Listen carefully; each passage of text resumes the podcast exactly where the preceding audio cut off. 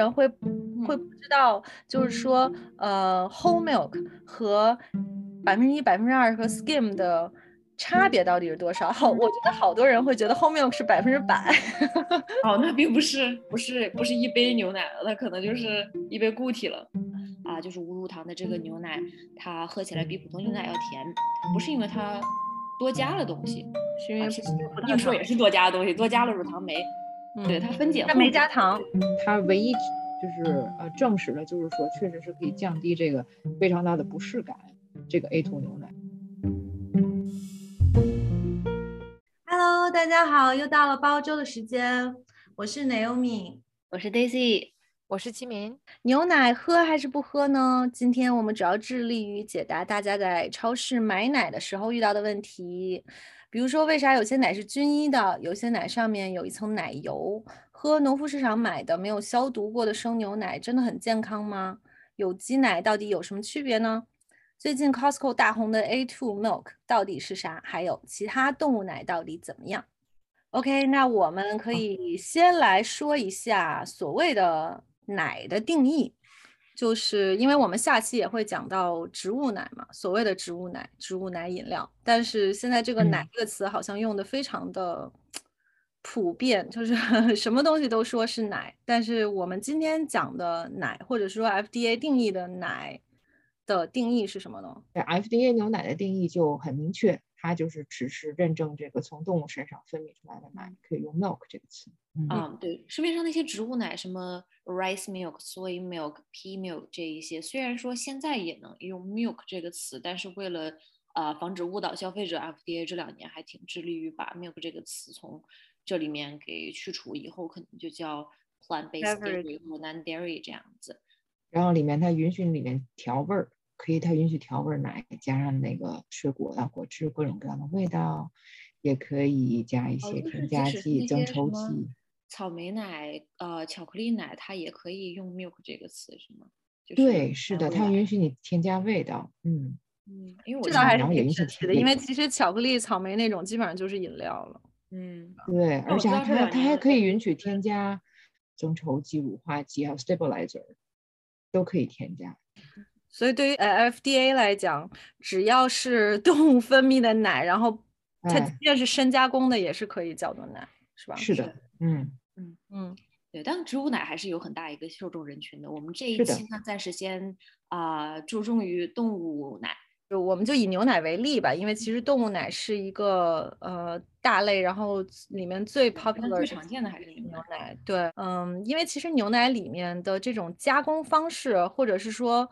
嗯，目前我们有很多不同的选择，比如说可能有些奶你打开是那个上面有一层 cream 的，然后有些有些奶它可能你在农夫市场，尤其是加州这边 就是特别作的这种地方，然后有很多就是他会卖生牛奶，对吧？就是他说哦没有经过任何 process，然后连巴氏消毒都没有过，然后就是有各种 health benefit，所以其实这种信息其实也都非常的 confusing，我觉得就是很多人会接触到这些信息，但是也。并不是很知道，比如说奶里面添加的这种维生素 D 啊，或者钙啊，或者是说这个奶的各种不同的加工方式到底有什么意义或者有什么区别。然后我们可以先讨论一下这个，嗯，就是关于加工和深加工的定义。如果没有听过我们前一期加工食品的，欢迎去听一下。但是我们在这里说的牛奶加工是基础的，需要呃，不论是嗯呃以杀菌为目的，还是以延长保质期为目的、安全为目的的。基础加工，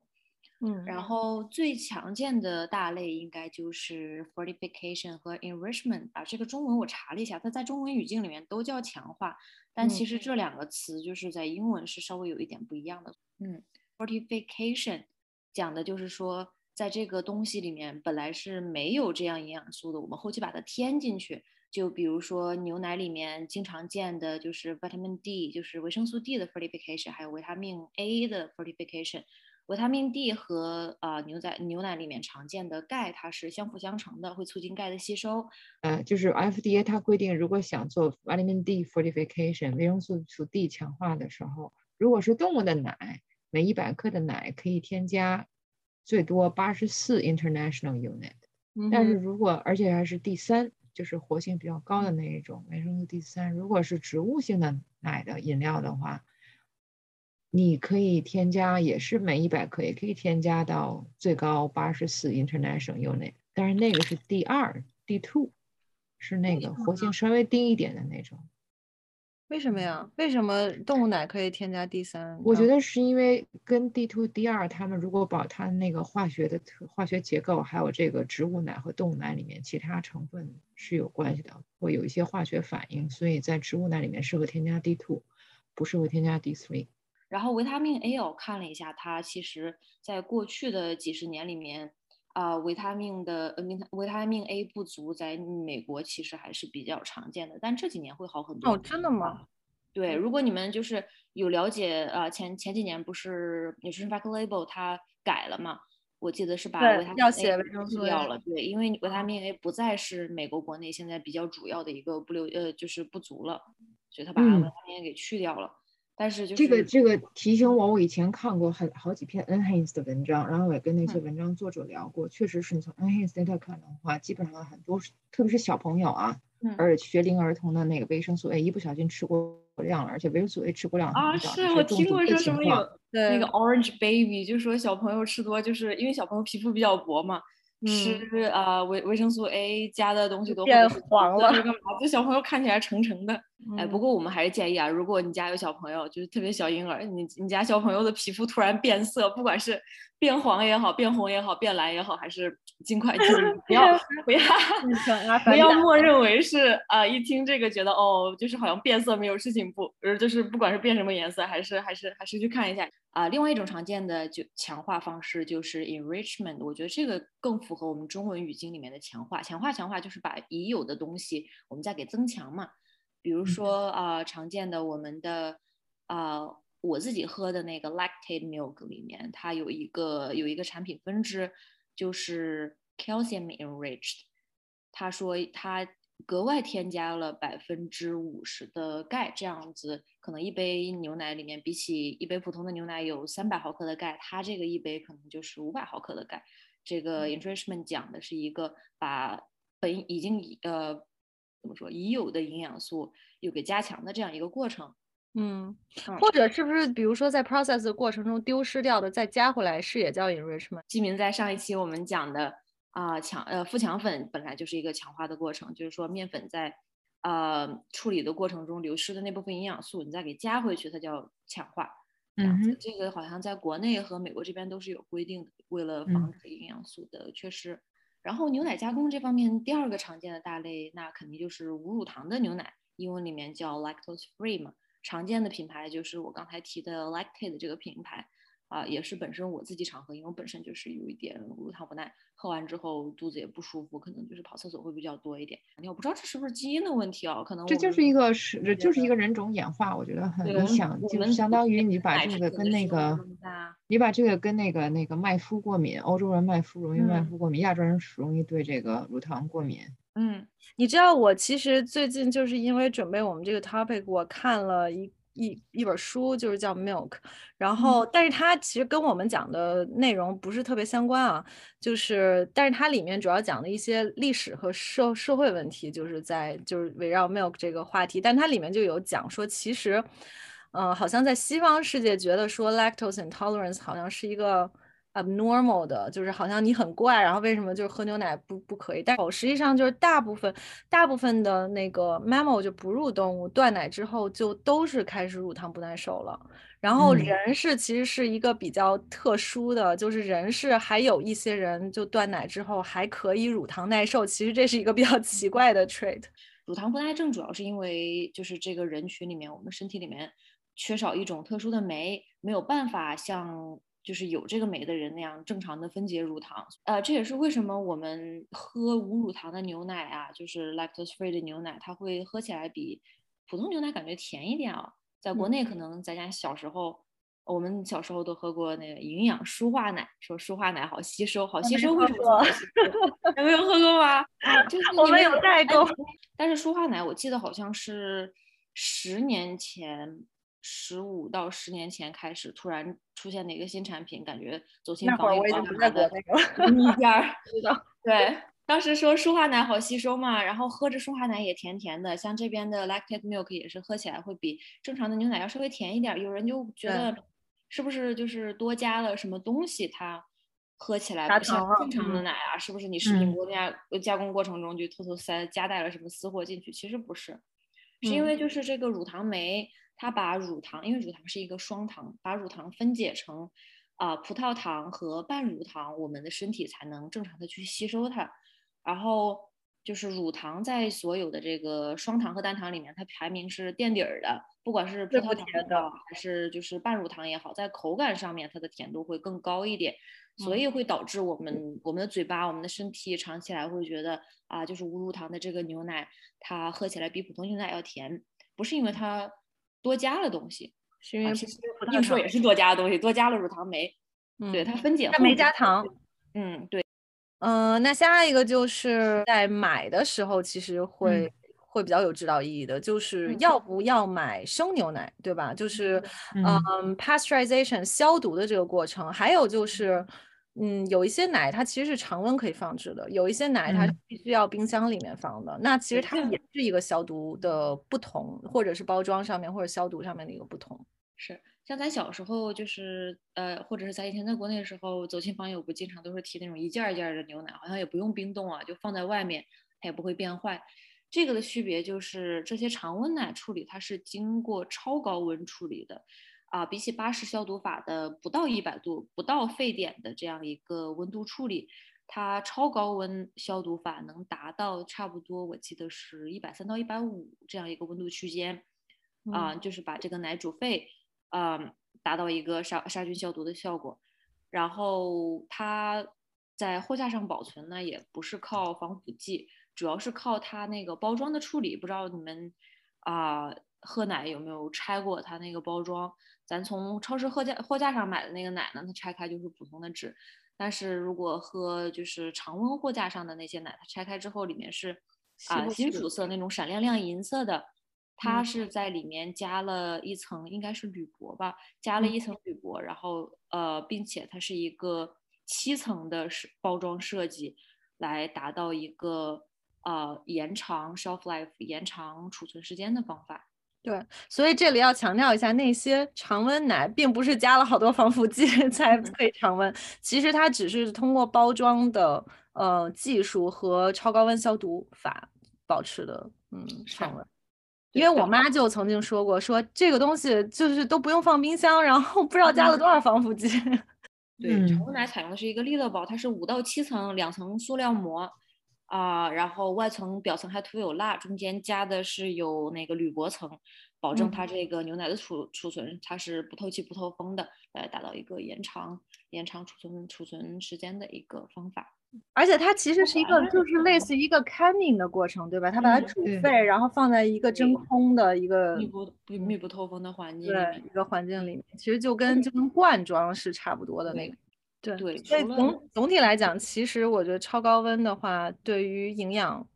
没有没有影响的那么大。其实，嗯，主主要是可能对于很多人来讲，我觉得是口味，就是因为如果你仔细的喝的话，那个超高温的那个。牛奶有一个，有些人说是有一个有点像糊，就是焦焦焦焦的味道。嗯，就高温导导致蛋白那岂不是更好？美拉德反应。对，其实我觉得那是一个好喝的，我感觉是甜甜的那种，就是有点像 flan 烤笼的感觉。对对，有点像那个 creme brulee 的那种 感觉，焦糖的那种感觉。对我我觉得是挺好喝的，但是可能有些人会觉得，因为他一喝感觉这个奶和和他那个冰箱里的奶味道不一样，所以那个他就会觉得怪怪的，可能他就嗯就会会觉得不太好。嗯，其实现在基本上就是都巴氏消毒就是一个通用的，就是都叫巴氏消毒。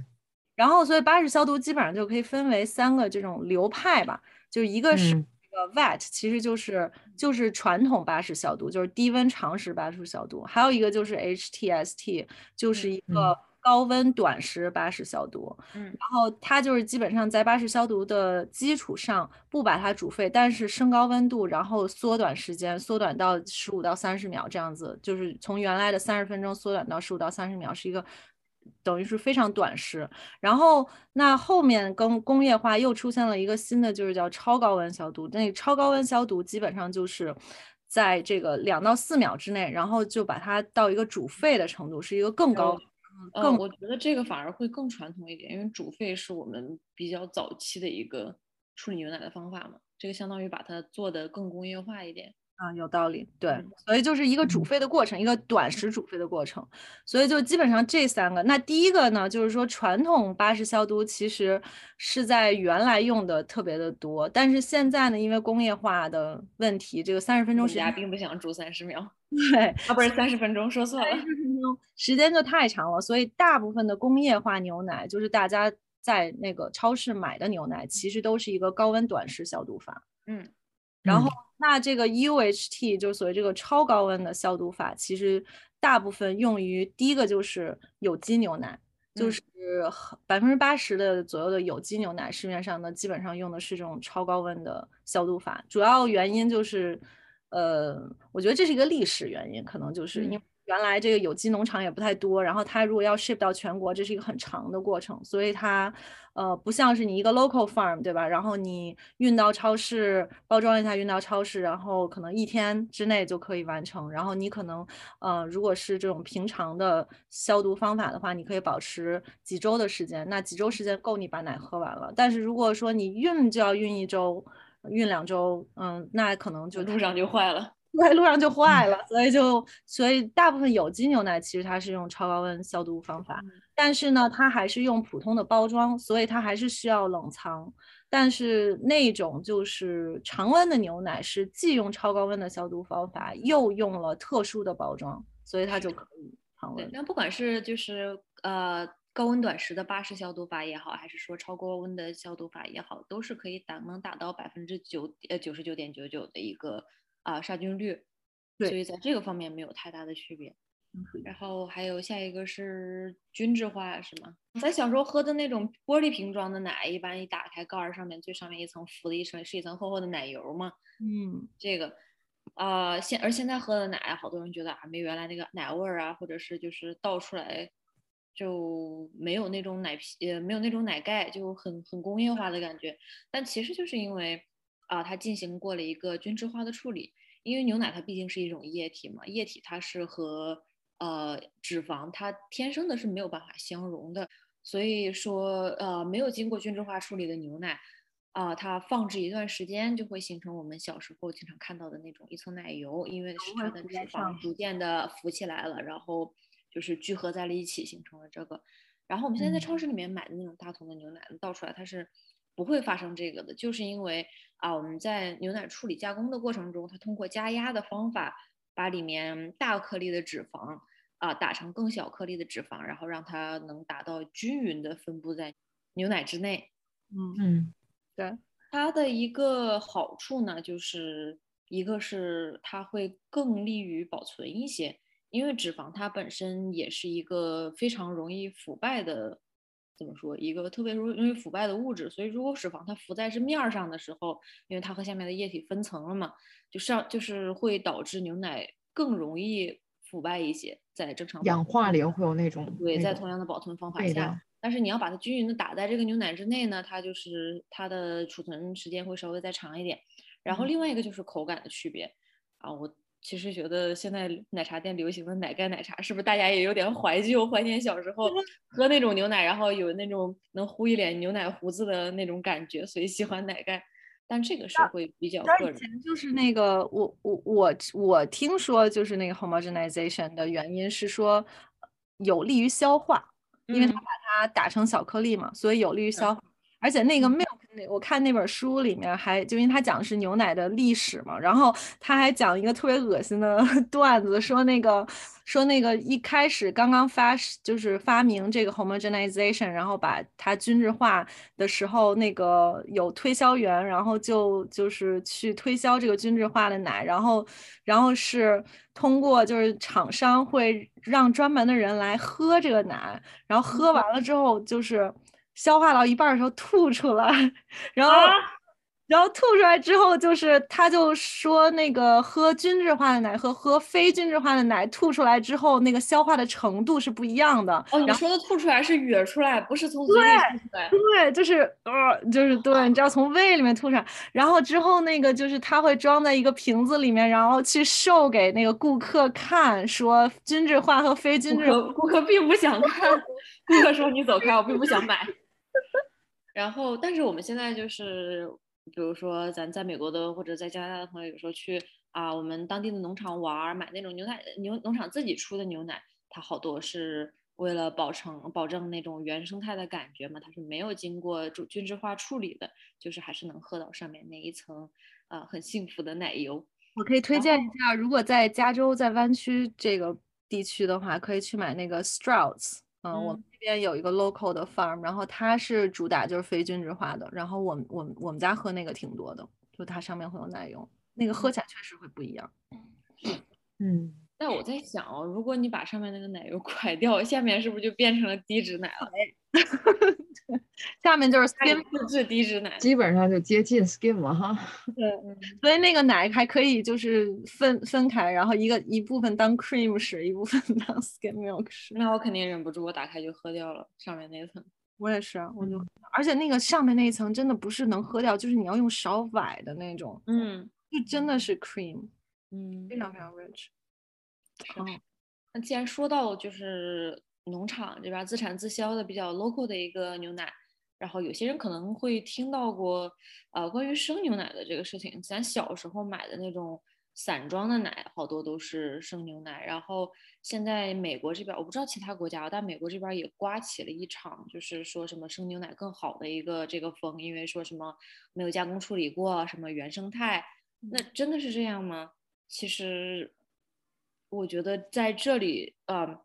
要 Q 一下我们上一期食品加工这一期，就是有的食品加加工它其实真的是必要的。我觉得生牛奶，因为我们这边就生牛奶也很流行嘛，你去 farmers market 都可以买到，然后自己过来卖的。但我是觉得，就是说，我觉得生牛奶你可以喝的情况是什么？就是说，如果你真的跟那个农场很熟，对吧？然后你知道他们是怎么操作，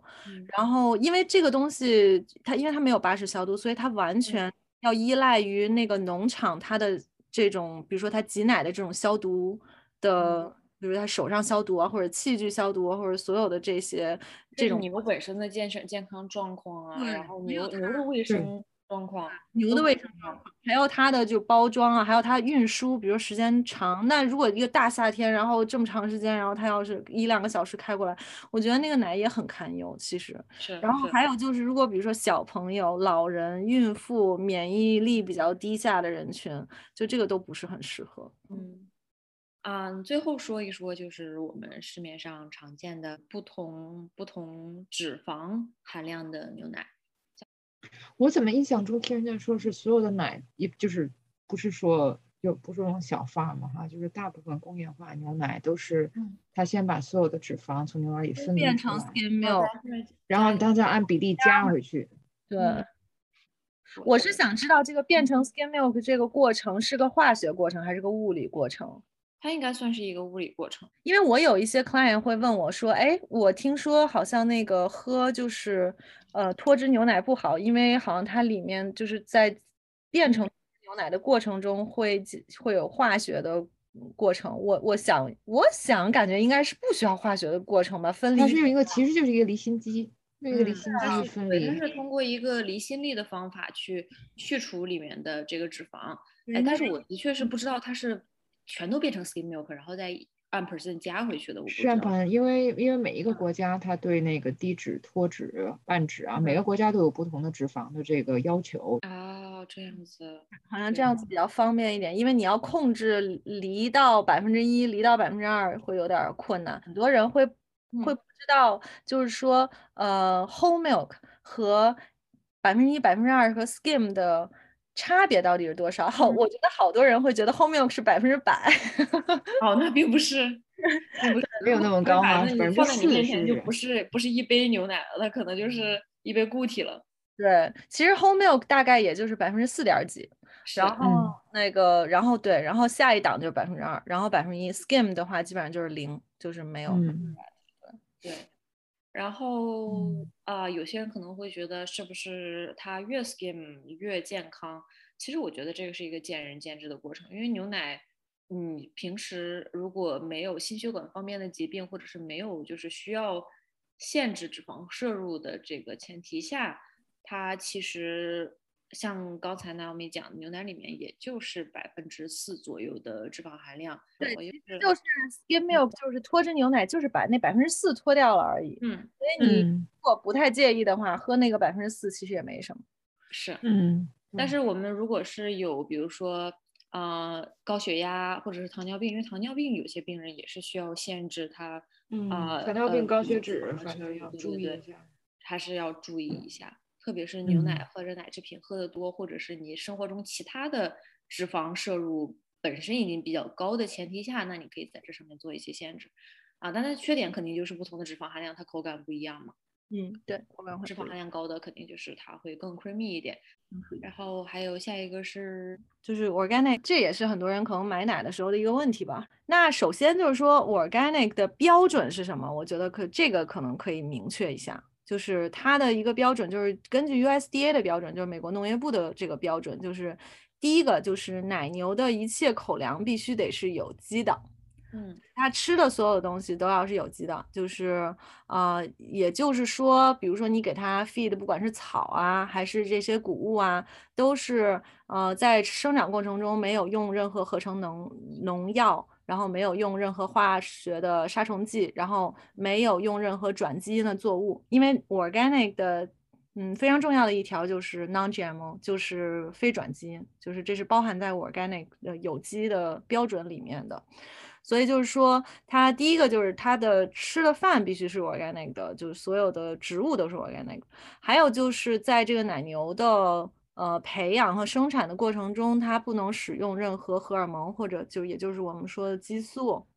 呃，或者是抗生素。比如说，这个牛如果要是生病了的话，那一般情况下，可能就是我们的一个比较传统的处理方法，就是说会给它打针啊，抗生素，或者给它吃药，吃一些抗生素，然后让它就是不生病，就是让它赶快好起来。但是呢，如果是 organic 的农场呢？如果说，比如这牛实在病的不行了的话，然后必须得用抗生素，不然它可能就会死了。然后那你就用抗生素，但是用抗生素之后，它的奶就不可以再就当不 organic 卖，当传统奶卖，就当成普通奶卖了。那第三条就是，嗯，每年至少要有一百二十天在外面自由放牧，嗯，就就是其实所谓一个 free range 嘛。嗯，就是就是不能说天天完全是关在那个牛栏里面的，然后它并且至少要有百分之三十的这种干货摄入是从牧草来的，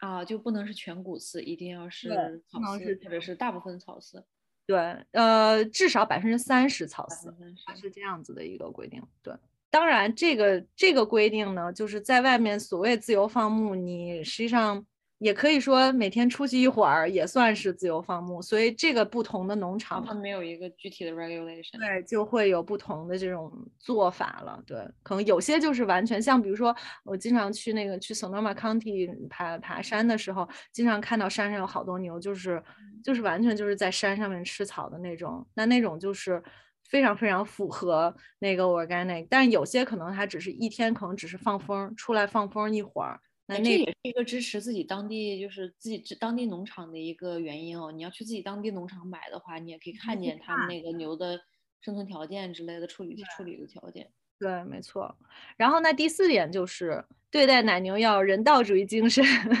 比如说基本卫生条件要保证，就是牛栏不能小的连那个牛腿都伸不开啊，因为很很多这种传统的，就是它为了省省这种成本嘛，所以它可能牛栏非常挤啊，包括养鸡啊什么的都是这样子。那然后睡觉可能有的时候有他都躺不下去，就比只能站着那种。所以就是有机的话，它会有一个人道主义精神的这种规定，就是说你至少牛栏要稍微足够大，然后呢，嗯，不能就是说太小，然后不能就是全部都挤在一起。还有就是说不能为了保持你有机的这种标准而不给需要抗生素的病牛用药。嗯。就是你不嗯能说就让他硬扛，然后为了说就是因为要达到这个标准，然后即便他生病了，你还让他产奶，然后也不给他治，就不可以这样子。如果说非得要用抗生素的话，嗯，就给他用，但是这个牛就不能用来产有机奶了。嗯，所以这个是 USDA 对于这种嗯，基本上有机农场，就是它会审核的一个标准。因为刚才说到这个标准的时候，说到了那个荷尔蒙嘛，呃，或者说用激素的这样的情况，就是那就其实还是说一下，因为我觉得很多人其实会觉得哈激素不好，嗯，或者是说经常其实可能很多人会在那个包装上面看到就是。呃，这个有上面有写的字样叫什么 RBGH 或者 RBST，呃，然后说，呃，这个奶不含有 RBGH 或者 RBST，然后其实这些东西就是激素，就是荷尔蒙，就这种激素其实最开始就是 Monsanto，嗯，就很大的这种就是工业农产品公司吧，然后它就是一开始就是推出了这种就所谓激素。基本上打了这些激素呢，可以增加大概百分之十到十五的产奶量，所以呢是一个，嗯，怎么说呢，是一个就是工业化的过程。嗯，这个激素不是牛需要的，只不过是为了让它多产奶，所以就是给它打了。那呃，有些就是可能你不一定买的，就是当然所有有机奶都是不含这些激素的，但是有些非有机奶的包装上面也会写，就是 RBST 或者 RBGH free。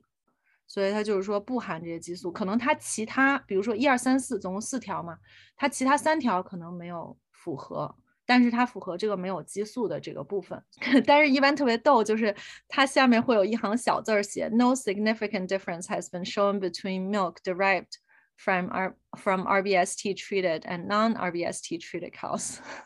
就是所谓的他说，哦，有没有激素，其实。没有太大差别，这一行是 Monsanto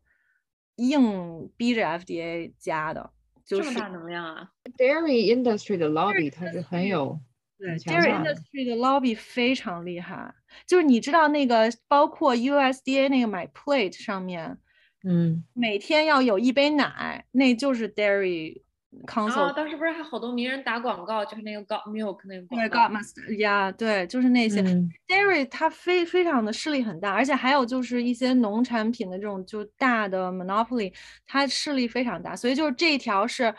因为 FDA 就是允许它一些没有加激素的可以去写说不含这个激素，但是 Monsanto 不想让大家觉得这个激素不好，所以他逼着 FDA 说哦，OK，你可以写。这个不含激素，但是你在底下要写含不含都无所谓。这个我觉得关关于激素，就是关于激素到底要不要这个问题，其实可以参照一下其他的国家和地区。就是其实很多国家和地区都已经禁了 RBST 的使用，就是完全不能用。就比如说欧盟、日本、加拿大都已经禁了，所以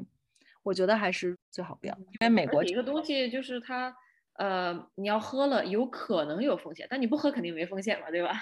就对，而且美国这个，说实话，食品管理，我觉得我们就以后可以慢慢讲。就是我觉得食食品安全管理确实是非常拉胯，是是很拉，对，没法跟欧洲比。对对，然后还有呢，就是还有就是抗生素，因为刚才说了，就一个是激素嘛，然后一个是抗生素。就是实际上，这个抗生素和激素的使用是互相关联的。就这个荷尔蒙的使用，在一定程度上其实加剧了抗生素的使用，因为使用荷尔蒙的这些乳牛更容易受到细菌感染和病毒感染。然后，尤其是就是哺乳期嘛，就经常可能会有一些乳腺组织的感染，乳腺炎啊什么的。这个当过妈的都知道。所以呢，就是。呃，很多这个农场如果说给这个牛打激素的话，这个抗生素基本上有的时候就是也是不可避免的。那嗯，传统的农场呢，就是也不是像大家想的那样，就是抗生素随便用的，其实是有残留标准的。就是即便是传统的奶的话，就非有机标准的，就有些农场是会有所谓那种扣留时间的。嗯，就是或者说 wash out period，那种，清清除期，就是用了抗生素之后，你必须要让牛歇着，然后抗生素消耗的差不多了再开始工作，你不可以就是打了抗生素之后马上再就是让那个牛嗯产奶，就是这个也是不 OK 的。对，然后所以就是因为有这么多的标准嘛，所以这是为什么有机奶的售价要比传统奶的售价要嗯高很多。所谓比较可能稍微高端一点的，一个就是有机，还有一个就是那种特殊的奶。所谓好像有一些什么特殊的呃 health benefit，特殊的这种这个健康，或者是哎呀 A2 protein 呀，Fairlife 呀这些比较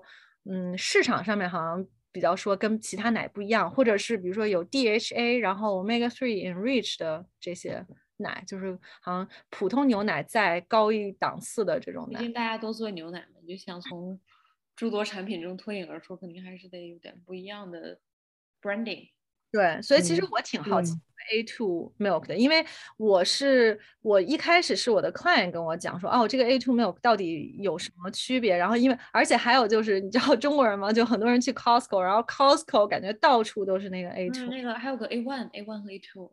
A two 啊，其实它是有 A two 是有关这个酪蛋白的一个，跟酪蛋白有关。牛奶里面不是有蛋白质吗？里面有一种蛋白叫做酪蛋白，英文就是 casein，然后里面就是特专门的有叫 beta casein，beta 酪蛋白。这个酪蛋白天然有两种形式，一个是 A one，一个叫 A two，然后所以平时说的 A two 就是这个 A two，A one 和 A two 之间就差一个氨基酸的区别，就是 A one 里面是，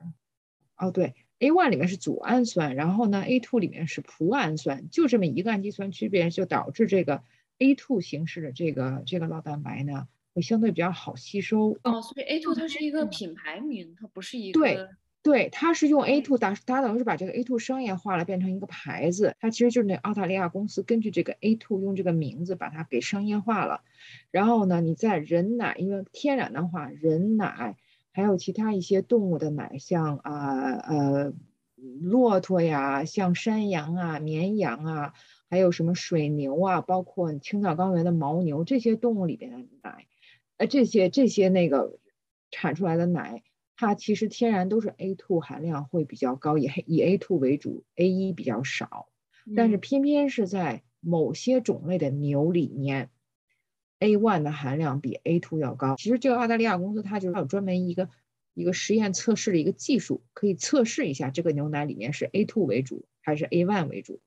他先把这个他这个测试的这个技术，他先把它专利化、商业化。然后他想，既然我可以测试牛奶里面有是 A one 为主还是 A two 为主，我干嘛不去接着卖以 A two 为主的牛奶呢？所以它其实只是 source 了那种 A two 蛋白比较多的奶，它并不是处理加工了这个奶，这个奶它没有动。太对了，对，其实就是通过它测试技术帮你筛一下。另外还有一个我觉得比较重要提到，就是说 A two 这个奶它里面还是有其他的牛奶里面经。通常会有的一些蛋白，所以的话，如果有某些人真的是天生或者是小朋友还对牛奶蛋白过敏的话，就是 cow's milk protein allergy 那种人群的话，是这个 A two 也是帮助不了你的，你喝这个你还是会有 allergy。嗯，那那个 Fair Life 呢？Fairlife，Fairlife 它的卖点是什么？它是有一个专门很有一个专利的一个过滤技术，那个 filtration，它英文叫用过滤技术，它叫 ultra filtration，超级过滤。它的就是说可能是比其他的大大部分的那个过滤技术次数要多，这样的话它就把那个呃乳糖就都滤掉了。嗯嗯，它的卖点是这个，然后它里面也会添加额外添加什么维生素 D 啊，然后它还出了不同口味的呃。不同口味的也有不同的那个脂肪含量的，呃，不同各种各样的 variety，它是，但是事实上你要是仔细看 Fairlife 它那个标签的话，它每一种全都有，就是不管是百分之二的，还是 fat free milk，还是 whole，还是是什么草莓味儿的，还是什么其他巧克力味儿的，它里面都有 lactase。嗯，也就是说，其实跟就是市面上常见的那些普通的 lactose free 就是无乳糖的牛奶。其实道理也是差不多的，都是靠乳糖酶提前帮你分解好，并不是说它宣传的那样是帮你把乳糖给过滤掉，而是说它就跟其他对，因为因为他是说他这个过滤的方法，他是说很专利的、很保密的，所以我我这个用 Google 一般查我也查不太出来。但是他因为现在这个技术好像也是归这个可口可乐公司持有，它这个专利技术。所以说，A two 还算是有那么一点点实质的哈，但是 Fairlife 这个基本上我觉得可以归为就是 marketing，就是一个靠话术让你觉得好像它是靠这种 ultra filtration 啊，没有给你另外添加别的东西。而且我当时一看它是可口可乐公司的，我就觉得心里面一咯噔。嗯，我们说这 Fairlife 如果没有不太注意过、没买过的，就是那种非常显眼的一个大蓝瓶或者是一个大红，瓶子跟其他设计都不一样。对，是。Anyways，我觉得这个基本上就涵盖了，我觉得买牛奶的时候大家所有的问题了吧，对吧？就是精致化其实主要是一个口感的问题，就是你 prefer 哪一种。然后呢，消毒的话其实是一个相对来说比较必要的过程。我们还是建议建议买经过巴氏消毒或者高温消毒过的。对，然后还有就是常温牛奶，其实嗯是可以喝的，完全可以喝，没有什么问题的。然后也并没有添加什么防腐剂，这个我觉得有。它在营养价值上面，除了维他命 B 以外，没有太大的区别。也对，就是牛奶主要的主要的营养素还是一个是钙，一个是蛋白质，嗯，这样子。嗯，然后有机奶的话，我觉得其实也是相对来说，我我感觉如果说。不是很 care 这个价钱的话，我觉得有机奶还是一个比较好的选择。然后就是 A two 可能就是 A two 牛奶，因为它比较好，有很多人说比较好消化，所以就是所以就是二零零九年的时候，欧盟的食品安全委员会它专门做了一个 review，然然后他就看这个喝这个 A two 牛奶跟也跟一些慢性病啊或者其他一些常见的这些这些病有什么。必要的联系没有？没有有没有具体，比如说降低危危险性啊，或者保护作用什么的？然后就是说呢，它唯一它唯一确确能够确就是呃证实的，就是说确实是可以降低这个非常大的不适感。这个 A 图牛奶确实可以缓解一些。嗯，然后呢，它营养价值上和这个浓稀程度啊，和这个柔柔顺程度啊什么的。这个好像不分伯仲，跟这个传统奶。我觉得季民说了这个之后，我可能有可能会去尝试一下，就可能感觉好像还有点东西。但是 Fairlife 的话，我我原来确实是喝过的，因为那个包装非常非常可爱，然后感觉是主打小朋友的，然后就是也买过，然后呃，而且他说 Ultra Filtered，我就一听感觉是个物理的过程，所以我就我就觉得肯定跟你跟你想法也是一样的，就觉得。哎呀，其他那个 like it 可能加东西，这个没加东西，这个是滤掉东西，看上感觉还挺健康的。对，没错，就是这种感觉，就就觉得是一个物理除糖的过程，那好像还 OK，是可以接受。但是现在我也也放弃了。那我觉得牛奶就这么多，我们可以。嗯，就因为因为其实我原来也写过一个公众号的文章，然后也说牛奶。后来就是我有朋友看了这个之后就问我，哎，那羊奶 可以喝吗？所以我觉得就是说动物奶的时候，其实很多人也会，嗯，也会有这个疑问哈。而且发现就是很多 health store 其实也会有 go milk 啊，然后 buffalo milk 啊什么之类的这些。然后 go milk，所以我也有去 喝一下。哎呀。我也喝了，非常的不 pleasant 的一个 experience。啊，我喝 Go Milk 的时候刚入口是没有太大味道，但是喝下去之后它那个回味儿，嗯，特别大的。对，就是 Go Milk 的话，我觉得不适应的人会觉得真的膻味儿太重了，这实在是有点没法喝。但是呢，如果可能习惯的人就觉得还 OK。那主要其实可能很多时候。也很多时候，你去喝一个其他的 alternative milk，其实是为了就是说，哦，不同的一个体验，或者说不同的一个营养价值。那其实营养价值上面，然后羊奶和牛奶，就不管是就是呃 goat milk，呃，山羊奶的话，跟牛奶的这个脂肪比例是差不多的，就是基本上也是百分之四左右。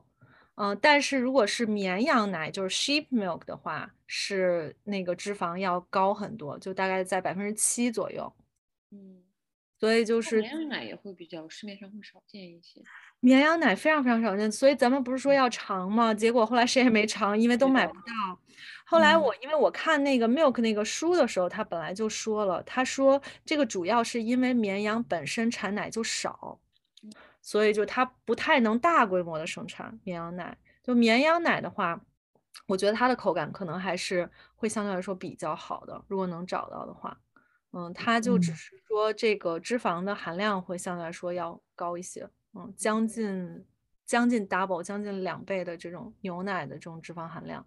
但是其他的其实绵羊奶对于这个就是蛋白质啊，然后还有就是它里面的一些微量元素啊，其实也都是比牛奶要稍微更胜一筹的。所以这个东西可能就是一个一个 preference 的问题。如果说你能找到，然后你很喜欢喝，那可能就是也没有什么问题。主要就是脂肪多了点儿。对，然后除了这些之后，还有就是水牛奶。水牛奶这个概念这两年好像在国内挺挺流行的。我记得至少从去年啊，我刷社交媒体、小红书啊、什么微博的时候，我就刷过不少次。然后我也去看了一下，美国这边好像是基本买不到水牛奶的。一方面是因为就是美国这边的 Water Buffalo 它的牧场不算很多，然后水牛产奶产的就是跟奶牛羊奶一样，它相比普通的乳牛来讲。水牛的产奶量也不是特别高，但是呢，就是呃，我之前我我查了一下，就加拿大那边，如果我们这边有大家在加拿大的朋友，可以看一下，就是 Whole Foods 里面是有卖水牛奶的，就是我们自己没有尝试过，但听说是会比普通的牛奶要更顺滑、更香甜、香醇一点。我觉得一部分原因，我去查了一下它的 nutrition profile，一部分原因应该是水牛奶的就是脂肪含量是普通的。全脂牛奶的一倍左右，就是比比它要高一倍，嗯，然后这也是为什么我们就是在意大利那边做那个奶酪，就是啊马苏就是马苏马苏里拉，还有那个 ricotta，ricotta 中我们不知道什么，还有 feta，它本身都是用水牛奶做的，因为它就是脂肪含量会更高，做出来的 cheese 会更香醇香滑一些，还有包括咱广东国内顺德那边啊做姜撞奶。最早其实传统的做法也是用水牛奶，因为就是这个脂肪含量，对，做出来的姜撞奶也会就是口感会更好一些。但当然现在就是啊，不管是呃芝士也好，还是咱姜撞奶也好，很多都是直接用牛奶代替，也是可以做。但是传统的做法是会用水牛奶来做。嗯，I see，我是知道就是。牦牛奶就是西藏那边会喝嘛，然后国内现在也是，其实有一些地方是可以买到的嘛，然后就是一些比较商业化的那种牦牛奶，然后牦牛奶是它是非常就是它是非常就是脂肪含量很高嘛，但是它那个脂肪其实很大很大一部分是 omega three，是。对，这种脂肪酸就其实就是鱼油里面的这种嘛，omega three，嗯，所以是相对来说是，对心血管啊什么的比较好的。其实我们今天刚才讲了，就是说哦，牛奶的不同种类的牛奶，但是牛奶这个大类，其实很多人是有疑问的，就是说我到底是应该喝牛奶还是不应该喝牛奶？其实，对那我喝奶制品的话，是植物奶比较好呢，还是说牛奶？牛奶更好一些，所以我觉得就是比较喝不喝奶比较 legit 的 reason，就是比较相对来说比较有根据的原因，就是一个就是你是 vegetarian 或者 vegan，对吧？你不能喝这种 animal product，不能喝动物的制品，那这肯定就是你不喝牛奶。然后还有一个呢，就是你乳糖或者其他，比如说其他奶蛋白不耐受，然后。喝奶确实不太舒服，然后呢，你觉得好像也没有必要说专门去买那种 lactase，或者是说其实你不是乳糖不耐受，你是奶蛋白不耐受，那 lactase 也帮助不了你，A two 也帮助不了，甚至有的人干脆他就是奶制品过敏，那就真的没有办法，就真的别喝了。对，所以你就不能喝。还有，我觉得其实我刚想到一个，还有就是说你就是对牛奶不感兴趣，嗯，不喜欢那味儿也好，或者对。你就是不想喝，那也非常冷静，对吧？你就是不喝牛奶。但是如果说，比如说你很喜欢喝牛奶，你也很有这个习惯，但是就是好像有些时候，我觉得很多人就是说道听途说，觉得说，哎，好像我听说牛奶不是很好，但是我也不知道为什么。然后或者是说，因为可能因为牛奶嘛，其实它是一个，也是就是所谓我们的八个，就是特在美国嘛，就是特别容易过敏的，就。八大过敏源之一嘛，所以就是有些人确实也是喝了牛奶过敏，或者有些人也是乳糖不耐受，喝牛奶之后会有一些问题，所以可能他就觉得，哎，这个东西别人有问题，是不是这个牛奶本身它不太好？所以说，是不是还是不要喝了？所以我觉得有些人是有这种 concern。那还有就是说，一个是就是。